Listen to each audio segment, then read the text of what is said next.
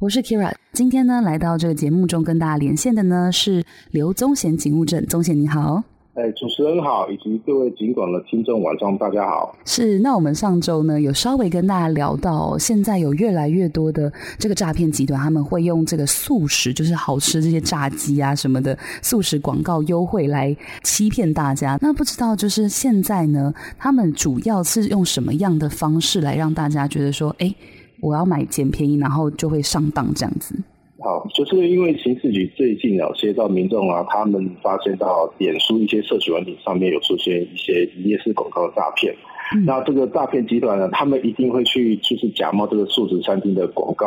它这个页面通常是十分的完整，跟真的是实在是很难做区别。嗯，因为甚至连它的取餐的分店啊，都可以去做一个指定。然后它这个页面通常是会以半价的方式来进行，就是贩售这个优惠券。是啊，例如说它的双人分享餐啊，只要四十九元，或是一个套餐啊，等五十八元，这个一个假的优惠券，它会去吸引民众去这个就是刷卡购买这些套餐。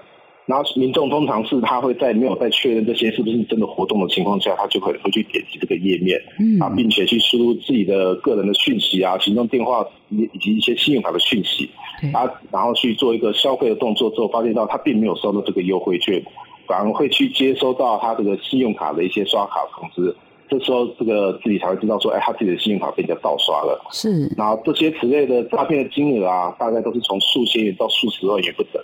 这个金额其实损失是蛮庞大的啊，那、嗯、所以这边提醒民众，这一类的一些是广告诈骗啊，其实它现在不会只有出现在一些社群媒体，其实它现在也是会随机的出现到民众随机的网那个浏览的网页之中啊。如果不小心去点击这些网页啊，它可能就会造成各自的外界的问题之外，进一步反而可能造成一些财产的损失。是，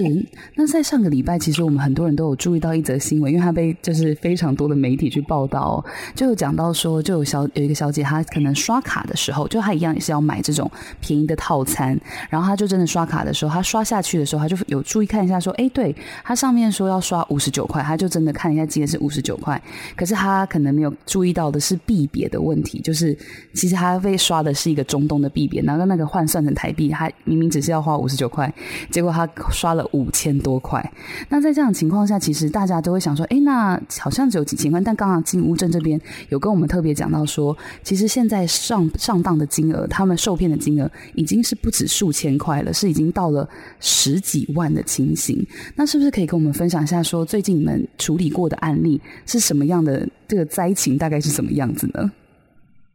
好，那刑事局这边提供两则有关于营业式广告诈骗的案例，好，分享给各位警管听众来做一个参考。第一个是一位住在屏东县四十岁的一个家庭主妇张小姐啊，嗯，她在今年五月份的时候，在脸书上就有看到一则广告啊，它是一个，它是标榜的可以在全台通用的一个套餐，那它可以以超低的价钱去购买这个卡拉鸡腿堡等等的一些。一些商品哦，它而且它是标榜了限时，只要是五十八元的优惠券。嗯，啊，张小姐随即因为看到“限时”这两个字，她就随即去购买哦，并于在这个购买的页面去输入订单以及信用卡的资料，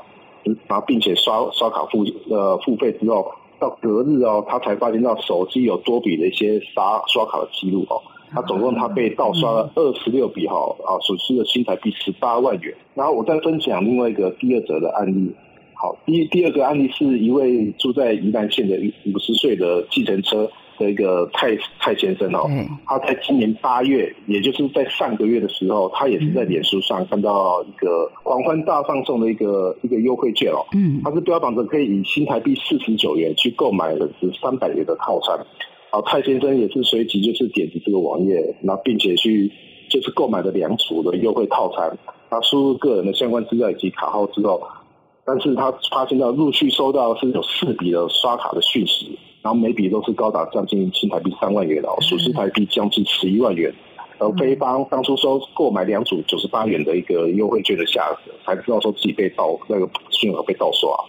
是，所以其实我觉得这里面像第一个案例，我那时候为什么特别有感，是因为这位小姐她其实是到隔天的时候她才发现，因为她当下可能想说啊，我买优惠券有时候没有传送成功，可能也觉得还好，就想说啊，反正才花了就是大概五十八元左右而已。但是殊不知隔天她就真的是晴天霹雳耶！虽然我现在在苦，这是个苦笑哦，真的是二十六笔十八万，真的是会吓坏。那真的想要请问一下警务证说，现在我们这种网络的广告诈骗。